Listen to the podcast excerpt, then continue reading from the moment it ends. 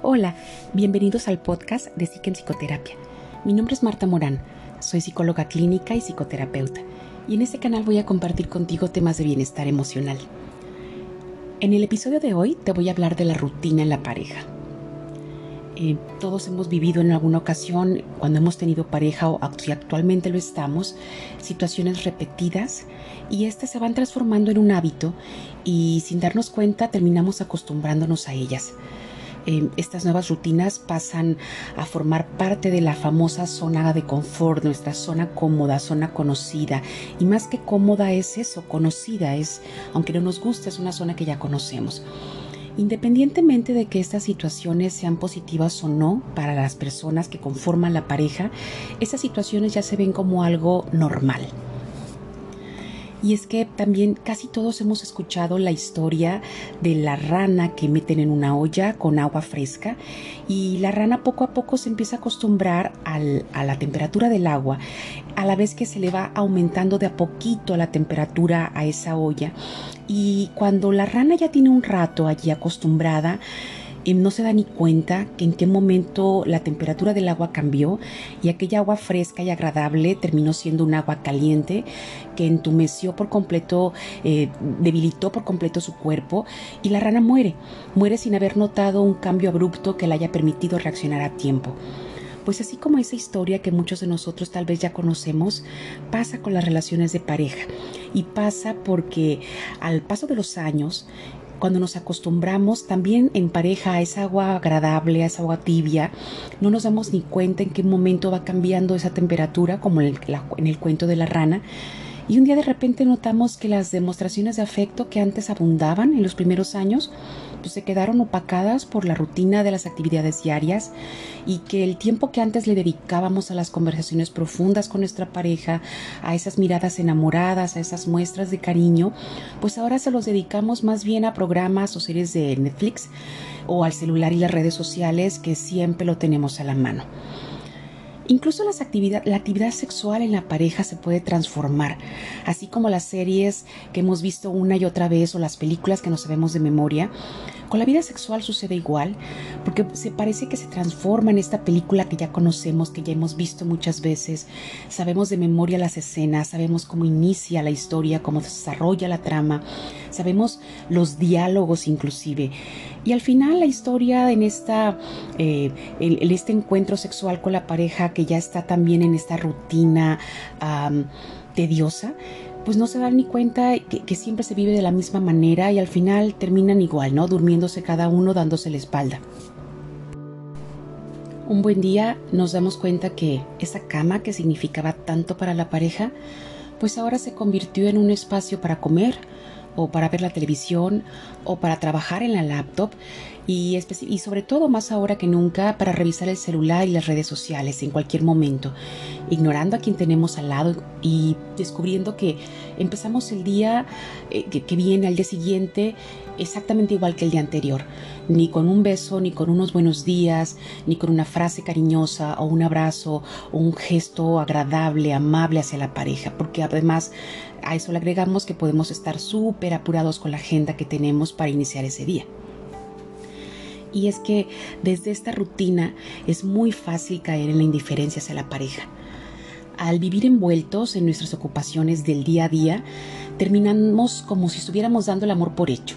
No hacemos muchos más esfuerzos de los que antes hicimos cuando tratábamos de conquistar a nuestra pareja, porque pareciera que, que se piensa como que, ah, total, ya la tenemos, ya para qué hago más, ya está aquí conmigo las preocupaciones económicas, los conflictos en el trabajo, el cansancio, el tráfico, las ocupaciones cuando se tienen hijos, eh, entre otros aspectos del día a día, son los que parece que se van apoderando de la vida en pareja y se van dejando de lado esas demostraciones amorosas en la relación. Pareciera como si ya no se tuviera tiempo para ella y ni hablamos de la confianza que a veces sentimos al grado de que podemos llegar a descargar nuestras frustraciones con la otra persona, las tensiones, el mal humor, las preocupaciones del trabajo y, no nos damos ni cuenta que una relación que alguna vez fue hermosa, poco a poco se va contaminando con esas actitudes y vamos dejando de vivirnos desde el amor para empezar a sobrevivir como pareja. Esto no quiere decir que tener una rutina en la pareja sea malo. Al contrario, hay unas rutinas que cuando la pareja las establece suelen ser un alimento para su relación rutinas súper saludables como el conversar diariamente eh, de lo que sucedió en el día o planear las salidas el fin de semana, lugares distintos, a, experimentar eh, nuevas, nuevas ah, maneras de, relacionarse eh, dentro de lo mismo. Ejemplo, si todos los viernes era su cita de la salida en pareja, procurar hacer cosas distintas en esa cita. No siempre es ir a cenar a un restaurante o un cafecito o un bar, ingeniárselas para que sean cada vez una cita distinta. Ah, hay rutinas también súper saludables como es el por lo menos una vez en el día comer juntos. Si el desayuno y la comida por cuestiones de agendas y trabajos de ambos no les es posible, tratar de que al menos la última comida del día, la cena, sea juntos y poder conversar. Em, otra rutina que también es muy, muy amable y suma mucho a las relaciones, eh, el mensajito en la hora de descanso de, de, uno del otro, el saberse que aunque estén trabajando y aunque estén ocupados, desde un mensajito cariñoso, un meme simpático, cualquier detalle que en un celular, en, un, en una red social puedas eh, ponerle a tu pareja como indicando estoy pensando en ti tratar de bromear, eh, encontrando risa en las situaciones cotidianas, son de las rutinas que hacen que la convivencia en pareja sea mucho más dulce. Porque lo nocivo en, la relación de pareja no es la rutina en sí, sino la forma en que esta rutina se instala en nuestra vida en pareja. Es tan sencillo como entender que hay rutinas que le suman y que suman intimidad a la relación de pareja, que son favorables a la relación de pareja, son necesarias, y hay rutinas que traen toxicidad, y estas son las que debemos atender a la brevedad posible, antes de que empiecen a instalarse y sea cada vez más difícil eliminarlas. Esas rutinas eh, saludables, esas rutinas favorables, se transforman en rituales, en rituales que van fortaleciendo cuando prevalecen dentro de una relación de pareja. Amar es una rutina que no debe de parecer tal cual. El poder hacer actividades que son como un ritual dentro de la pareja y cada vez va siendo distinto al mismo tiempo hace que para la pareja sea un acto de amor constante. El doctor John Gottman es un experto investigador en relaciones de parejas. Él y su equipo pensaban que a diferencia de la, creencia que comúnmente se tiene de que las parejas felices son las que comparten mucho tiempo juntos, la verdad que, que es algo completamente opuesto y es que en las investigaciones de este experto lo que se demostró que realmente importa es que las parejas por lo menos dediquen a su relación pequeños lapsos de tiempo. En muchas de las parejas exitosas que investigaron, e identificaron que estas parejas dedicaban en promedio unas cinco horas semanales a su matrimonio y a esto le, denominaron las cinco horas mágicas. A continuación te voy a explicar cómo funciona esto. Cuando pensamos en dedicarle tiempo a la pareja, la mayoría creemos que hay que invertir mucho tiempo y mucha energía como cuando lo hacíamos cuando estábamos quedando bien o de novios o cuando estábamos apenas iniciando el proceso de conquista. La verdad es que invertirle cinco horas a la, relación de pareja es realmente fácil, es muy sencillo y muy práctico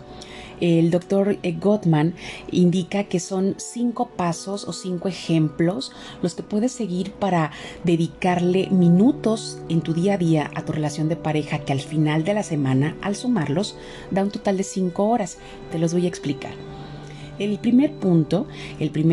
eh, la primera recomendación es siempre en las mañanas tener una despedida agradable antes de salir de tu casa a trabajar o las personas que están trabajando en casa haciendo home office, tener la, rutina de dedicarle por lo menos dos minutos de ah, comunicación a tu pareja antes de iniciar tu jornada laboral. Ejemplo, eh, de decirle a tu pareja qué vas a hacer hoy, qué tienes pensado, cómo está tu agenda, a qué hora te desocupas, eh, oye, vamos a comer juntos o no, darle un beso, un abrazo antes de sentarte en la computadora o empezar a hacer llamadas en tu teléfono. Es un refuerzo que se le da a la pareja y es una forma de decirle, tú me importas. Si esto se hace todos los días, no vas a invertir más de dos minutos. Está comprobado, cronometrado, que dos minutos es suficiente para darle a, tu pareja una demostración de afecto de esta manera antes de iniciar tu rutina eh, laboral. Y si sumamos estos dos minutos por los cinco días que tenga la semana, suponiendo que trabajemos de lunes a viernes, al final de la semana ya completamos 10 minutos. El segundo punto es conversar al final del día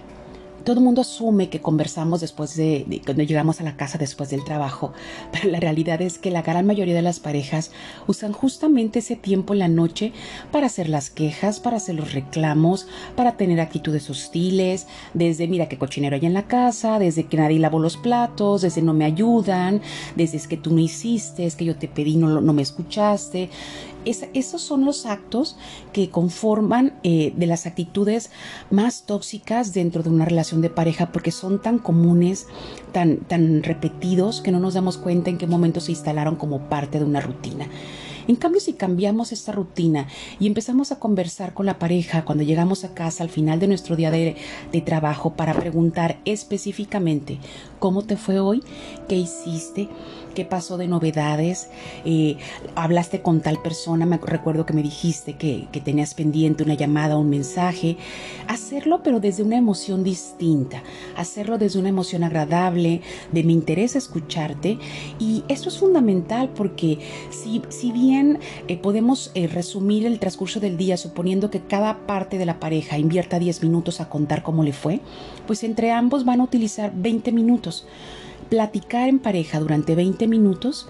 al final, después de 5 días de lunes a viernes, suponiendo, vamos a sumarle 100 minutos a la semana invertidos en una nueva rutina para vincularnos con nuestra pareja. El punto 3 es mostrar la admiración y el aprecio por el otro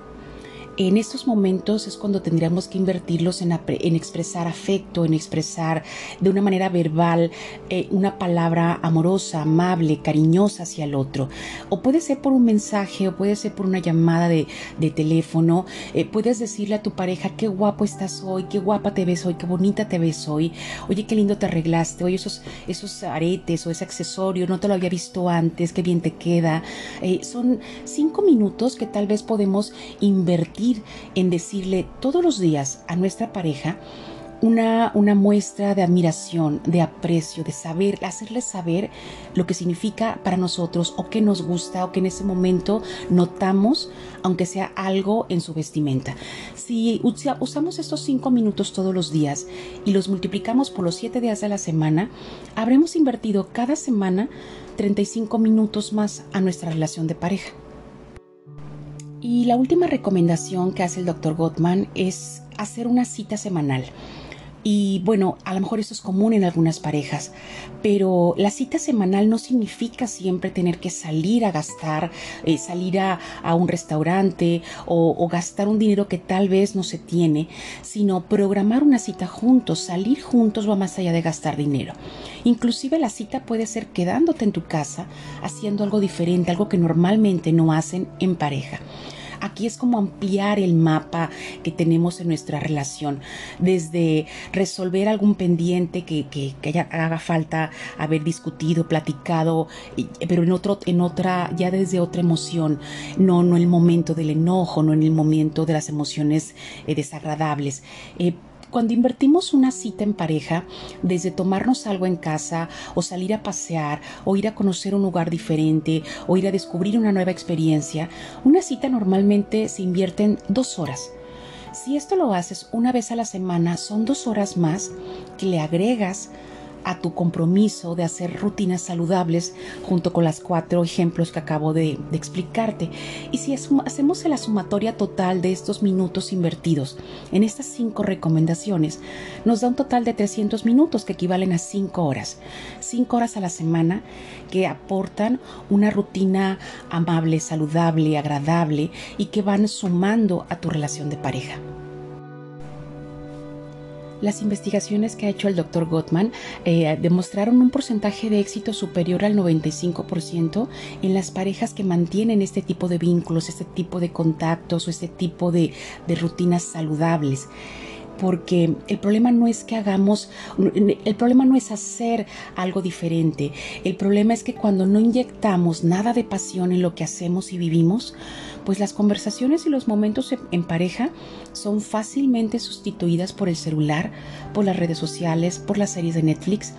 y el salir juntos se vuelve una fantasía que no se cumple y el silencio se hace presente cada vez con más frecuencia y la relación se transforma sin darnos cuenta en indiferencia. El amor siempre está en construcción, no se debe de dar por sentado, no se debe de dar por hecho. El amor si no se nutre, si no se cuida, muere de aburrimiento, muere de desconfianza, de decepción y en las manos de la pareja está el mantener esta llama siempre viva. Muchas gracias por haberme escuchado en este octavo episodio de temas de bienestar emocional de Psique en Psicoterapia. Si te gustó, compártelo para que otras personas puedan escucharlo. Si te suscribes al canal de podcast podrás estar al tanto de las novedades y los nuevos temas y si gustas me puedes dejar tus comentarios sobre este tema o sobre los temas que te gustaría escuchar y yo voy a estar encantada de leerte. Síguenos en todas nuestras redes sociales o en nuestro blog y nos puedes escribir también a psicoterapiasiquem.com.